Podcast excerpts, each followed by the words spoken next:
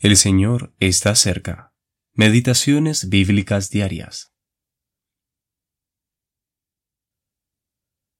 Poned la mira en las cosas de arriba, no en las de la tierra, porque habéis muerto, y vuestra vida está escondida con Cristo en Dios.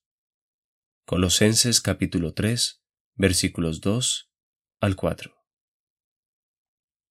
Muertos y resucitados con Cristo. Cristo es nuestra vida. Nuestra vida no está aquí.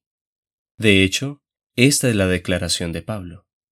Habéis muerto, y vuestra vida está escondida con Cristo en Dios.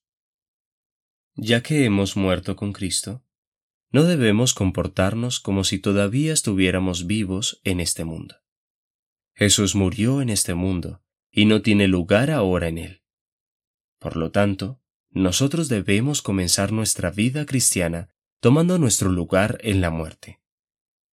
La Escritura nos enseña que el Padre nos ha asociado completamente con su Hijo, al punto que Él nos considera muertos juntamente con Él al pecado, Romanos capítulo 6, a la ley, Romanos capítulo 7, y al mundo, Gálatas capítulo 6.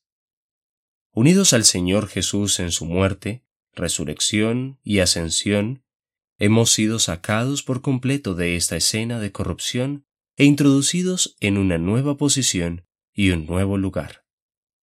Por lo tanto, se puede decir de nosotros, mas vosotros no vivís según la carne, sino según el Espíritu, si es que el Espíritu de Dios mora en vosotros. Romanos capítulo 8, versículo 9. Nuestra vida no está aquí no puede estar aquí, pues hemos muerto al mundo, y nuestra vida está escondida con Cristo en Dios.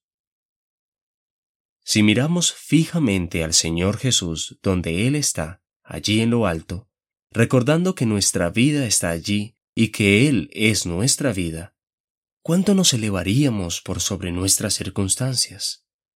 ¿Qué poder nos daría esto sobre los deseos de la carne, los deseos de los ojos y la vanagloria de la vida. El secreto de la mayoría de nuestra debilidad y fracaso está en buscar nuestra vida en las cosas de este mundo. Habiendo muerto y resucitado juntamente con Cristo, las asociaciones de la vida del creyente deben estar relacionadas con el lugar en el cual ha sido introducido. Como dijo Pablo, nuestra ciudadanía está en los cielos. Filipenses capítulo 3, versículo 20. Cuando esta verdad es aceptada, solo en ese momento conoceremos la alegría de estar ocupados con el Señor Jesús a la diestra del Padre. Todos los tratos del Padre para con nosotros tienen el propósito de llevarnos a gozar de esta verdad. E. Denet